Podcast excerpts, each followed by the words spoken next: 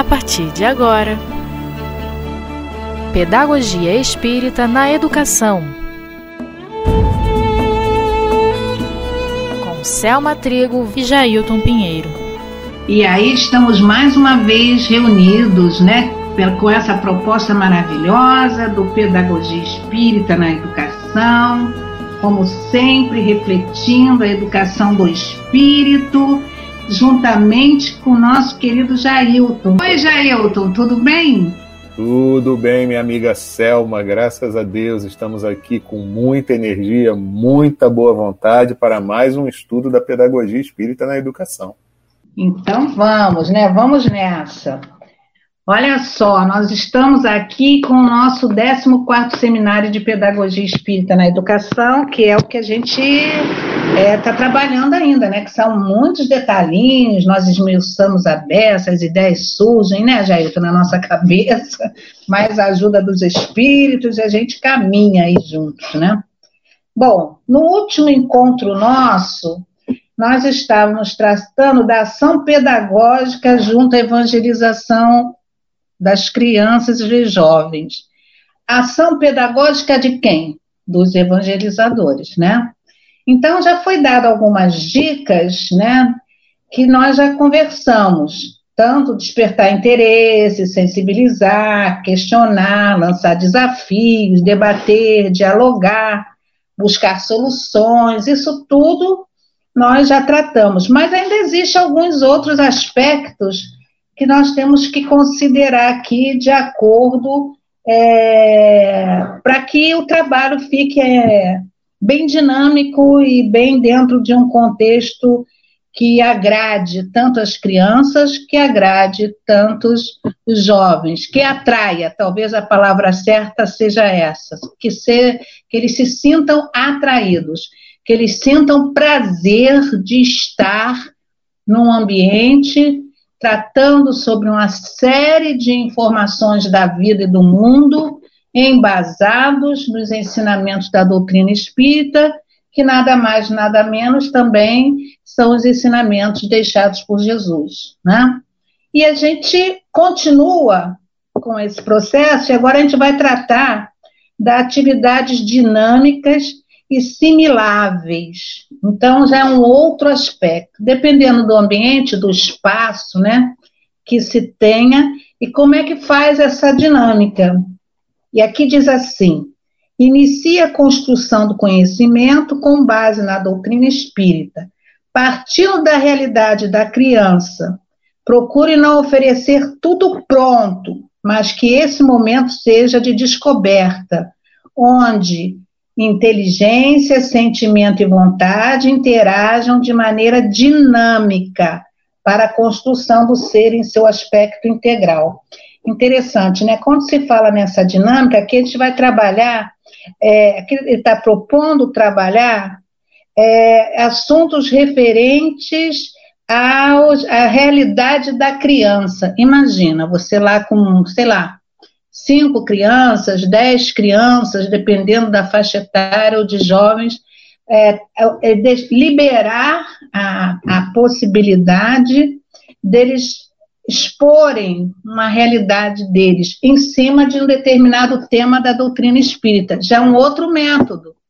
Né? Você leva o tema e eles trazem para você a experiência deles. Quem tiver, quem quiser, quem tiver, é, se sentir confortável e traz a experiência dele. Pode ser dentro do lar, pode ser na escola, pode ser é, num qualquer situação social que ele viva, ele pode ali, embasado naquele tema do dia, trazer que o tema favorecerá, e isso também tem que ver, se o tema favorece, ele trazer a sua realidade, a sua experiência. E isso é uma troca muito boa. E o tempo inteiro eu falo, né? O que, que eu falo sempre? Estar falando ao mesmo tempo não é desordem, não é bagunça, não é falta de controle. Esse momento de borbulhar das ideias, de todo mundo querer falar ao mesmo tempo, é necessário, faz bem, é saudável. Eles precisam colocar lá um fala, outro fala, outro fala, ninguém entende nada, mas está todo mundo botando para fora. Depois a gente começa a colocar a coisa numa organização. Já tratamos disso também. Já tratamos disso também. E aí a gente começa, peraí, então tá bom, já ouvimos, né? Agora quem quer, é, vamos botar assim um, uma, uma ordem mais ou menos. Quem quer falar agora primeiro? Vamos, vamos botar assim? Quem deseja? E aí vai de forma sutil. Quando ele diz aqui, né? Procure não oferecer tudo pronto, porque a nossa, nossa tendência como adultos de querer já dar a resposta. Tem pessoas que dinamizam até em encontros. A gente vê isso, né? O dinamizador joga e responde, joga e responde. Tem, tem uma ansiedade, uma dificuldade de esperar que o outro coloque, que o outro exponha. Essa técnica também exige uma certa segurança do evangelizador. Se o, evangelizador não tem uma segurança doutrinária, não tem uma segura, segurança didática, ele se enrola. Não é, Jailton? É verdade, Selma. E é tão interessante isso, porque ao mesmo tempo que é feito um planejamento, se fica também em aberto para poder é, atender as necessidades de todos, né? Isso eu acho muito interessante e muito é. produtivo mesmo. É. E essa hora que eles colocam para fora, todo mundo fala ao mesmo tempo, né? Que é muito interessante, que muitas vezes fica aquele, aquele balbu, aquela balbúrdia organizada. organizada por quê? Porque o evangelizador sabe o que, que ele está fazendo, sabe qual é o objetivo geral. Porque quando a gente fala em objetivo geral, objetivos específicos, objetivos específicos são pequenos objetivos, pequenas etapas caminhadas para se chegar ao ponto final, a, a, a, realização final daquilo que a gente deseja, que é o objetivo geral. Mas para chegar no objetivo geral, eu preciso caminhar etapa por etapa. Então, quando a gente faz, o evangelizador faz esse trabalho, ele precisa estudar o conteúdo e transformá-lo em atividade assimilável pelas crianças. Isso a gente também já tratou aqui. Nós não vamos levar conteúdos prontos, não.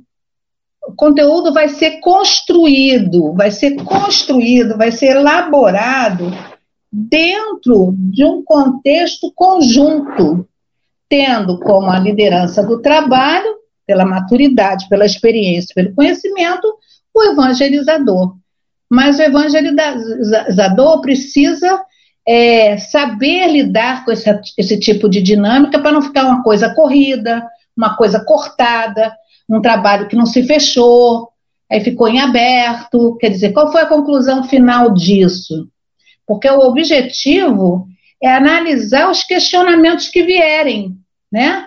Analisar essas, as, as problematizações que surgem, sempre à luz da doutrina espírita, que esse que é o propósito, né? O propósito é esse. Ah, mas na minha casa isso, assim, assim, assim, vamos ver dentro da, da visão doutrinária. Por que será que isso acontece com sua mãe, com seu pai? Por que isso, aquilo, outro? Por que, que seu irmão é dessa...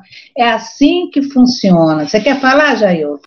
Olha, Selma, eu eu estava até refletindo aqui enquanto você falava, né? A hora da bagunça, né? Isso. Até isso, até isso é planejado, né? Porque Sim. a gente precisa, como falamos em outros momentos, em outros programas, também deixar que a criança e o jovem se expressem, né? E às vezes nessa expressão nessa forma dele colocar para fora o que ele pensa, o que ele sente, eu passo a conhecê-lo, aí fica mais fácil eu saber trabalhar também os conteúdos em cima de, desse conhecimento que eu vou tendo desse jovem, de cada um desses jovens, né? E aí voltamos àquela velha questão, né, Selma? A observação constante que precisamos ter, né? É isso que a gente está conversando aqui não é nada de, de faculdade, coisas, coisa difícil, não. É como eu lido com essa situação. Quais são os recursos que eu tenho para trabalhar com a criança? Quais são os, é, os meios, quais são as técnicas. E aí tá, é isso que tem que ser trabalhado.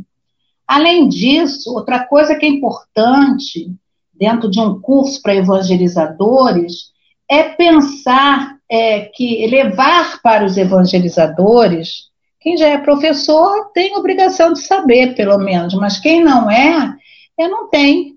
É, as fases, as faixas etárias, qual é as faixas etárias, a capacidade de assimilação, como isso ocorre, como é que o conteúdo vai sendo absorvido pela criança, é, como, como, que tipo, qual o método que eu uso para tal faixa, para tal faixa, e por quê? Isso, para mim, é o essencial num curso. Segundo aspecto é esse trabalho nessa dinâmica, vários aqui, várias técnicas, que os evangelizadores podem variar, né, desde que tenha uma direção, é, uma coordenação aberta, de cabeça aberta, de, de uma visão aberta, né? e fazer esse trabalho. E o terceiro, muitas vezes, quando você mesmo, Jailton, agora aqui colocou, quando a criança bota para fora o que ela está pensando, ou traz a sua experiência da própria, da própria vida, você já começa a perceber quais são as questões que permeiam a vida dessa criança. Por que, que ele, então, é mais agitado? Por que ele está mais agressivo? Por que ele é, é irrequieto, porque isso e porque aquilo. Às vezes até indisciplinado mesmo, ele não obedece, não obedece ordem, né? Então, é, tá no é, tá num processo ainda de que, que não desenvolveu a capacidade do limite, saber até onde pode ir e tal. Então, outro aspecto também, aí já é mesmo com os pedagogos, professores, aí até a doutora Erma tem uma mensagem que fala nisso, que a gente já tocou nela. É fazer um encontro de paz. Ainda mais se for possível, especificamente, com esses casos mais observados, mais percebidos, mas que todos possam participar e, e queiram participar. Quer dizer, dar um apoio a, aos pais, aí teria que ter uma equipe para fazer um trabalho nesse sentido, mas tudo com muita simplicidade, sem muita frescura, sem muita teoria, é uma coisa que vai na prática da vida, tá entendendo, Jailton? Tô sim, inclusive eu estava pensando aqui, Selma, que tudo adaptado à realidade daquela casa espírita, né, do público que, que frequenta as aulinhas. Eu conheço um, um, uma, uma, uma casa, né? Muito simples, tão pequenininha, o Selma, que na hora da evangelização só tinha uma sala, então eles tinham que juntar naquela sala crianças de várias idades, né? E eu achava Sim. tão interessante porque eles se viravam. Tinha mais de um evangelizador, então ficava cada um cuidando de um grupinho que se juntava de idades similares, né? E eles Sim. faziam, em determinado momento, a integração entre todas as faixas etárias, e era tão interessante ver os maiorzinhos, assim, de 10 anos, né? Ajudando nas atividades para as crianças menores, e como isso foi útil para todos, né? Que aí, criou, assim, uma integração entre todos, e eles tinham que se virar, porque só tinha aquele espaço e aquele horário, Excelente exemplo que você deu agora. Olha que espetáculo, né? Realmente a gente precisa ver a realidade. De repente a nossa casa espírita tem toda uma estrutura que favorece tudo mais, mas a gente sabe como você deu agora esse grande exemplo e quando a gente viaja aí pelo interior, né, Jair? A gente vê muito isso, é, como você exemplificou. Mas essas, então, essas evangelizadoras tiveram bastante habilidade, até competência para saber administrar esse, essa questão de espaço com crianças com faixa etárias diferentes.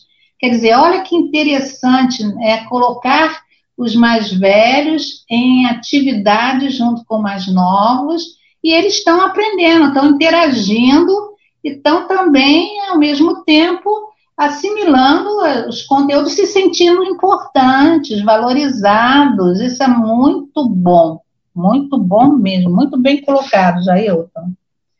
E aí vem o outro aspecto, que é da vivência. A da vivência a gente já falou aqui, né?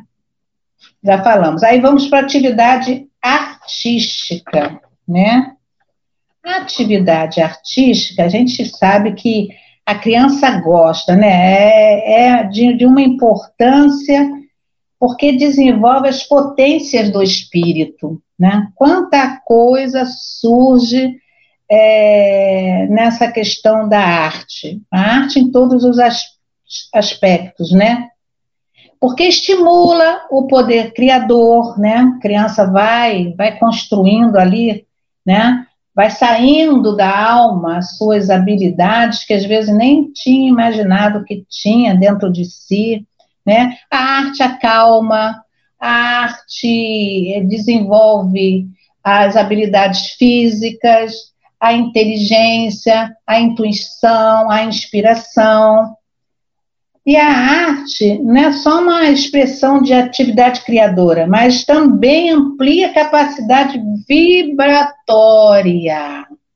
Porque mexer com o belo, né, movimentar o belo dentro da alma, isso faz um movimento de vibração muito importante, conexão com a espiritualidade, né? Então, o teatro, a música, a dança, arte, artes plásticas, desenho, pintura, modelagem, recorte colagem, literatura. Nossa, é, eu lembro que num dos seminários, acho que foi desse mesmo, que a sensibilização tratou de uma, de uma senhora, uma mãe com três filhos, morando numa cidade do interior, numa casa bem pobrezinha, bem pobrezinha.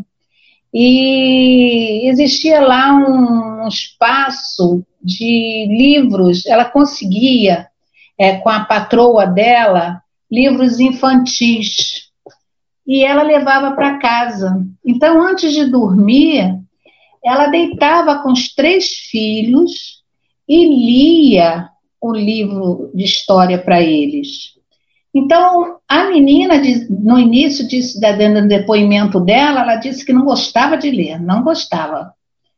O menino, o rapazinho, mais rapazinho, ele disse que adorava ler. Então, enquanto, enquanto a mãe trabalhava, ela levava vários, ele sentava ou mais novinho no colo, era bem novinho, tinha uns dois anos ou três, e ele lia, fazia a mesma coisa que a mãe fazia com eles.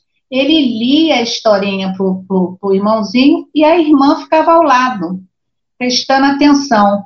E com isso eles foram desenvolvendo a, o prazer da leitura, né? Então a mãe sempre uma pessoa simples, não tinha uma formação cultural dentro de uma visão humana, mas tinha uma formação espiritual altamente didática. Então, você veja, era, ela disse que era uma forma de ocupar os seus filhos, né? E enquanto ela trabalhava, e eles foram pegando gosto pela leitura. Interessante, né, Jailton? Muito interessante, ocupando com coisa boa, né? Com coisa útil. Isso é muito legal, né, Selma? Porque às vezes as pessoas dizem assim: ah, mas eu não tenho recursos, ah, eu não tenho condições. Mas quando a gente tem amor, tem boa vontade, a gente consegue, né, Selma? E, e a espiritualidade age, né? Porque tá vendo que aquela mãe ou aquela pessoa tá desejosa de realmente realizar é, o trabalho. A mãe está lá precisando trabalhar, a espiritualidade vê o esforço, e esses espíritos, você vê, não precisa, como você disse, de, de, de, de muita coisa. Eram livros usados que ela levava e, e começou a desenvolver essa habilidade nos filhos pela leitura. Então, assim, é possível sempre, é uma questão de querer, né? Então, a atividade artística, ele além de desenvolver a sensibilidade, também desenvolve o intelecto, a inteligência. Tem que temos que considerar ajuda na transformação, na construção do ser, porque a atividade artística vai desenvolvendo a sensibilidade do espírito, né? Então, é, a parte cognitiva, ela se amplia, ela se expande, né? Ela se, ela se torna é, intensa, né? Na verdade. E, e também o afetivo, o moral, conforme, porque de acordo com o que você vai trabalhar. Por exemplo, uma peça de teatro, né? Você vai trabalhar determinados temas que vai mexer com a questão da afetividade, da moralidade, né? E é como o Leon Denis diz, né? Desenvolve a energia criadora do espírito, né? Que ele traz em si como potencial. São os canais superiores da vida. Ele entra em sintonia com, com o alto. É muito bacana, né, Jailton? Muito bacana. E a gente vê, né? que no momento em que a gente está desenvolvendo esse, essa sensibilidade, a gente está em comunhão com Deus, que é o artista maior, né? Isso, então, perfeito. Então a gente está ali desenvolvendo esse germe da beleza, da criação, né, Selma? É um germe da criação, porque a gente tem aquela função também de co-criador, né? Isso. E aí, o que, que a gente vê hoje em dia, né? Eu vou precisar falar isso porque é uma realidade. A gente vê poucos pais é, terem esse tempo, essa paciência, essa, essa vontade de tirar um tempo, um, um espaço da sua vida, sentar no chão, é, se as crianças são muito pequenininhas, é, desenhar, riscar com, com lapiseira, recortar, é, valorizar as habilidades que estão dentro da faixa etária, é, é, escutar uma música, dançar, é, brincar de dançar na sala, de movimento do corpo, né? É, mas e outras coisas mais. Então, a gente não vê isso. A gente vê é que os pais hoje pegam os filhos, dão logo um celular de última geração e eles ficam ali gélicos, fixados, hipnotizados por é, imagens e atividades que não desenvolve esse potencial criador do espírito. Então se perde muito, porque a criança, quando é, é, é, é, motivada, incentivada a esse aspecto, né, até um passear na, na, num, numa praia, um passear na floresta, a floresta que eu digo assim, numa montanha, num local que tenha lugar de montanhas, tenha muita natureza, tem rio, tem cachoeira, é fazer a criança sentir a presença de Deus nesses aspectos. Isso é desenvolver a sensibilidade do espírito. E desenvolver a sensibilidade do espírito não é transformar a criança numa pessoa fraca. Aliás, ao contrário, é um fortalecimento interior como espírito. Você não acha, Jair? Acho sim, Selma. Isso é tão importante, né? Eu estava aqui é, até pensando o quanto que, infelizmente, a gente no mundo atual tem desperdiçado isso, né? E não tem tido assim com aquele vigor de antigamente se debruçado em analisar, em promover mesmo o desenvolvimento da criança, né? Observar cada fase, oferecer é, possibilidades de desenvolvimento, é, enfim, e de mostrar, que é algo também que a gente tem deixado de mostrar, né, Selma? O quanto que a natureza é pródiga, o quanto que a natureza tem a nos oferecer como elementos de observação para que a gente também tire lições para a nossa própria vida, né? Tá aí Leon Denis no livro Grande Enigma, que nos apresenta isso, né? É Deus se mostrando para nós através da natureza e nos dando vários recados. E a gente tem deixado um pouco de lado isso em função da vida louca, né? Mas Sim. a gente tem como resgatar isso, né, minha amiga? Ter momentos de contemplação, né? Contemplar, ficar ali contemplando. É, por, às vezes você vai na praia, tem aqueles bichinhos quase transparentes que parece caranguejo, né? Eles saem do buraquinho, entra no outro. Eu já vi isso lá no recreio, né?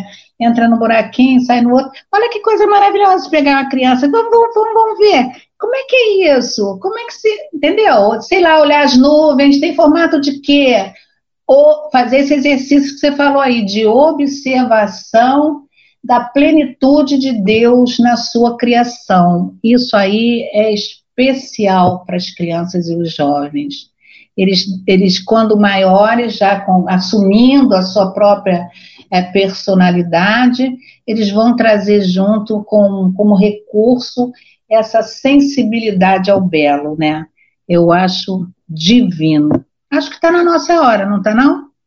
É, tá quase lá, Selma. Eu queria até aproveitar esses minutinhos finais, faltam um minutinho e meio, okay. eu, me, eu me lembrei de uma coisa relacionada a isso que você estava falando aí agora, né? A questão de contemplação mesmo, de observação da natureza. É, eu ouvi outro dia numa palestra é, um, uma pessoa falando de uma pesquisa que nos Estados Unidos tem sido feita sobre essa questão. Eles chamam até o efeito, é o fenômeno do ó, né, do deslumbramento. Ó, que maravilha! E fazendo uma ligação de que quem costuma fazer esse tipo de observação da natureza, principalmente de coisas grandiosas, tipo observar o céu, né? Infelizmente na cidade a gente não tem muito esse costume de observar o céu e nem consegue direito. Mas mesmo que seja num observatório, aquele que vai, observa num observatório as estrelas, as constelações, as galáxias distantes, pode ser também por foto no, na internet e tal, né? mas é bem melhor pessoalmente. Que esse pessoal que costuma fazer esse tipo de observação e que se deslumbra com a grandiosidade da natureza, costuma ter uma sensibilização para as questões do dia a dia.